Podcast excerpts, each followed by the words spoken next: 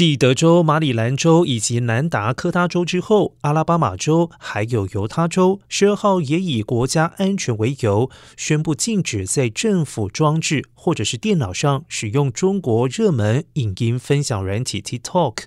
而之前联邦调查局 FBI 局长瑞伊。在上个月警告，北京政府可能利用中国字节跳动公司拥有的 TikTok 控制，对数以百万计美国用户收集资料的方式或推荐演算法，以施展其影响力。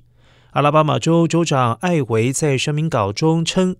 令人不安的是，TikTok 不断搜集大量的资料，其中大部分都与 APP 的影音分享目的没有正当关联。利用国家资讯科技基础设施使用 TikTok，不只是将弱点暴露在中国渗透行动之下，我们不能够允许这种事情发生。